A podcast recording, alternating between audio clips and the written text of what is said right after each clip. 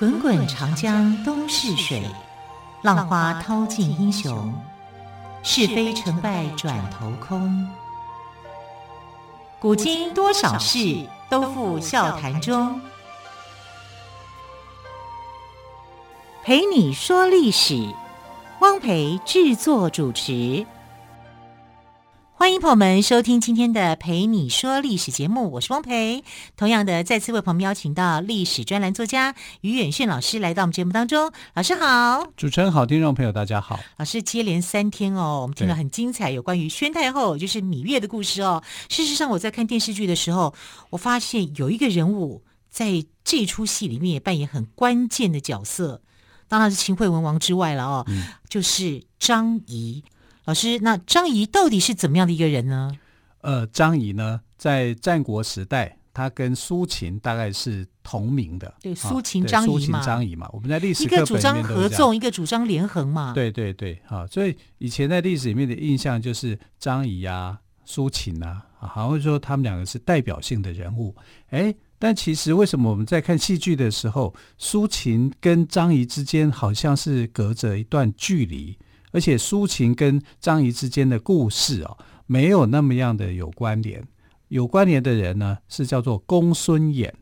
公孙衍跟张仪反正是比较有关联的。诶，我记得在《芈月传》里面，公孙衍因为吃味哦，对，就是因为一开始是公孙衍受到秦王的秦惠文王的重用，对，后来因为张仪的出现，哦，所以公孙衍就离开了。对。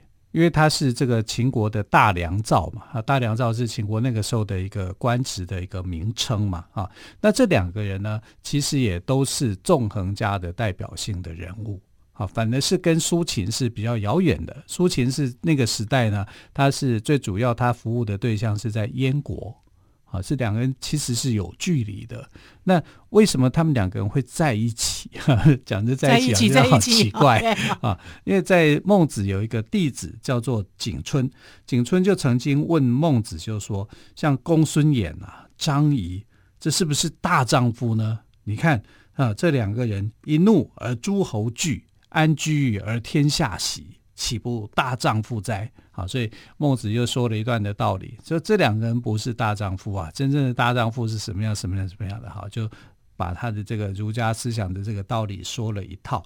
可是我们可以知道，就是在那个时代里面，这两个人呢，可以讲就是号令天下的这种人物。啊张仪跟公孙衍，就像你刚刚讲的，张仪跟公孙衍，他们其实先后都在秦国服务啊。然后最开始的时候呢，是公孙衍是很受到重用的，因为公孙衍呢，就是呃跟着去打仗嘛，哈，就把很多的这个地区给打下来。因为我们知道秦惠文王时代商鞅之法是盛行的，他们是讲求军功的啊。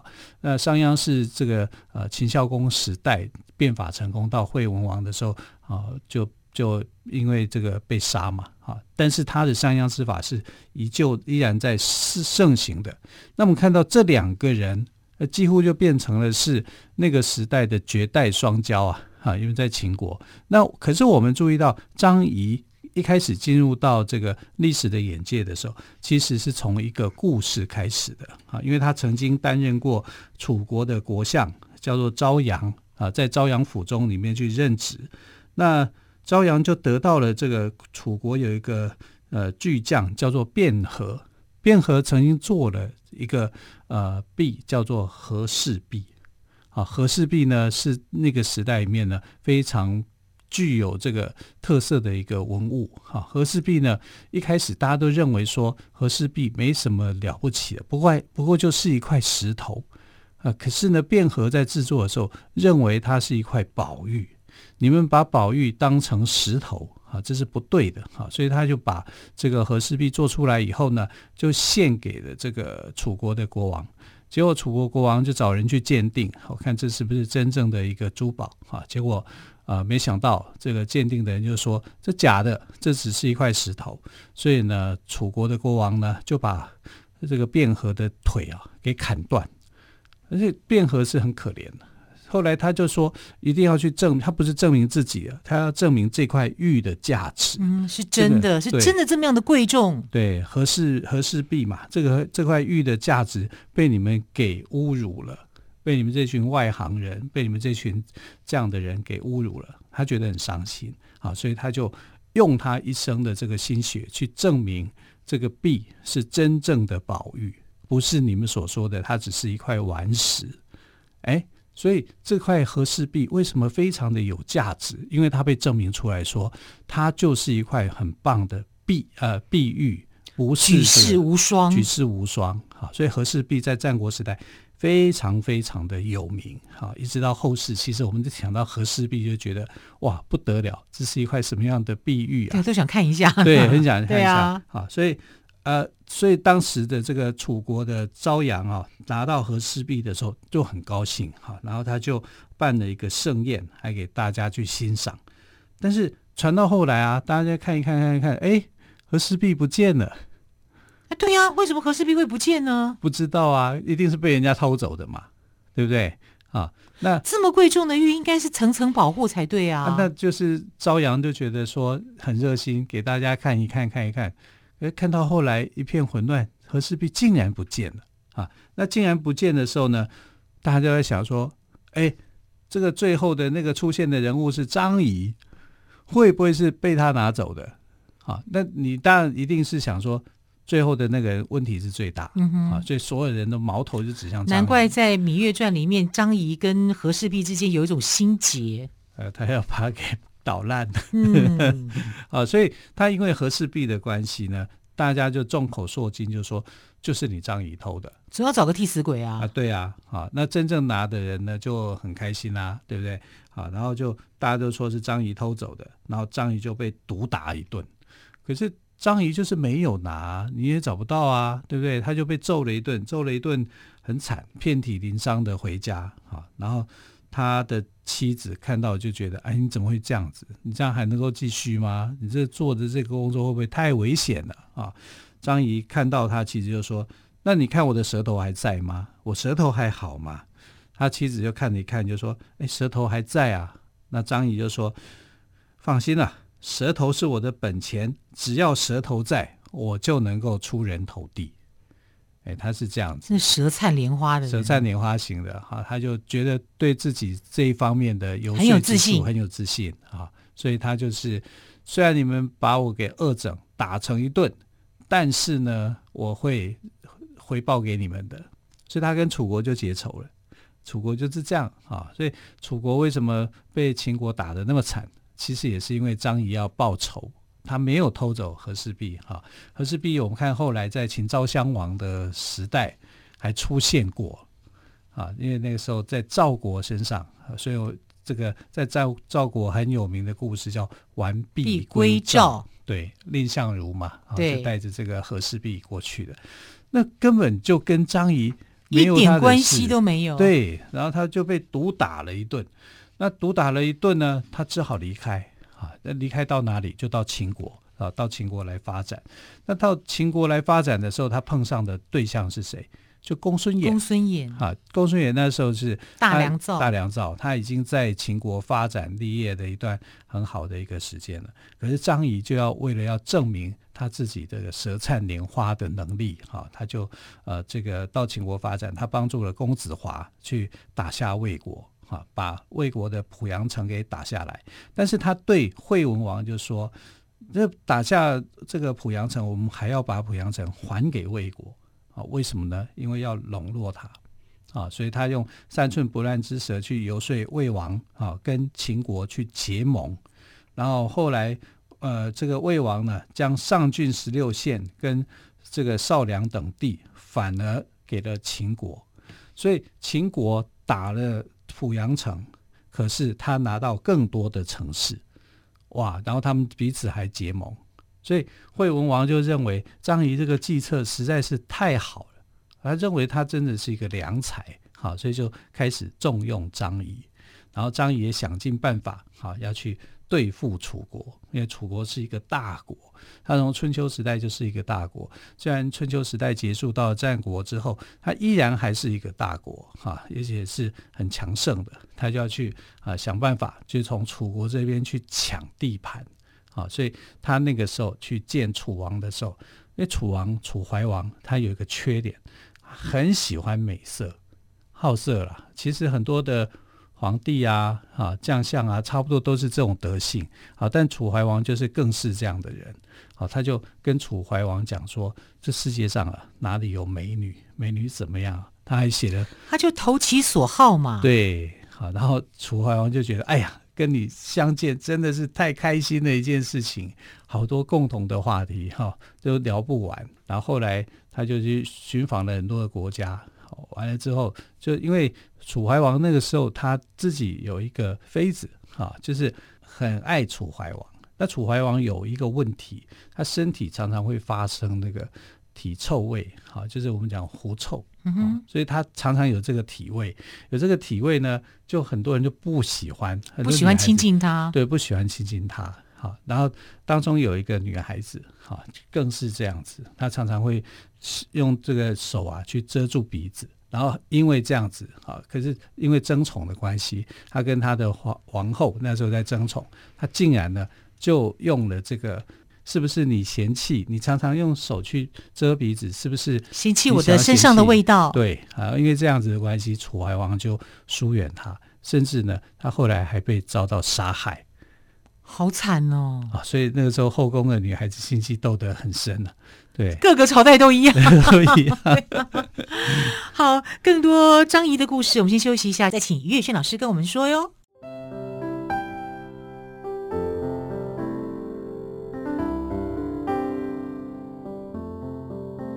听见台北的声音，拥有颗热情的心，有爱与梦想的电台，台北广播 FM 九三点一。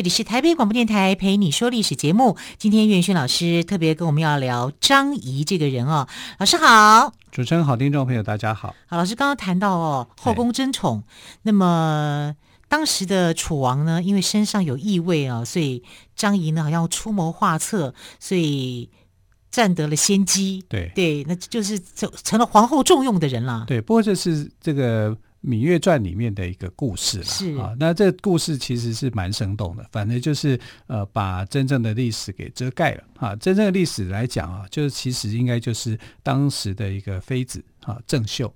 郑袖是真的能够忍受这个楚怀王的狐臭的啊。那另外有一个就是呃，这个魏美人。啊，魏国送来送来的美人啊，这个美人是很漂亮的，非常的漂亮，所以叫魏美人嘛。对呀、啊，美人美人也是一个称呼啦，就是他们的那个我知道妃嫔的这个，妃嫔的对对对，好，但是他人也真的很美。那他为什么他常常要遮鼻子？是因为郑袖去跟他讲说，这个你的鼻子哦，是这个国呃，这个怀王可能不太喜欢你的鼻子，好像有点怪怪的，不正啊，你可以遮住一下。哎，电视剧上也是这样演。对。然后他回头就跟这个怀王讲说：“因为你身上的气味，他受不了。”啊，所以后来他就非常的生气。楚怀王就想说：“你凭什么嫌弃我？”他心里头那个自尊心很重嘛，就被打击了。他就把这个魏美人的鼻子给割掉。好可怜，可怜哈！你说魏美人怎么活得下去？所以她后来就自杀。可是电视剧上是说，这个郑秀就皇后，这个郑秀啊，她之所以会这样子跟呃魏美人讲，当然也是用套交情啊，对她很好，加上姐姐般的姐妹般的疼爱啊。但是这个出谋划策的是张仪，对。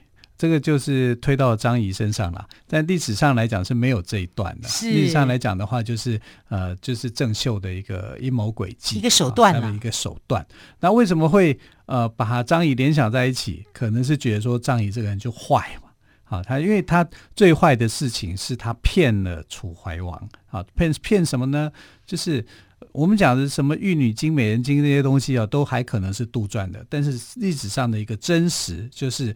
他欺骗楚怀王，他用说他跟楚怀王讲说，你要跟想办法跟齐国绝交，因为当时的战国时代三个大国就是秦国、楚国跟齐国啊。齐国在东方嘛，在比较遥远的地区啊。那如果说这个他们遥遥远地区的两个国家互相去夹击秦国的话，对秦国来讲，秦国是呃吃力不讨好的啊。秦国不愿意发生这样的情形。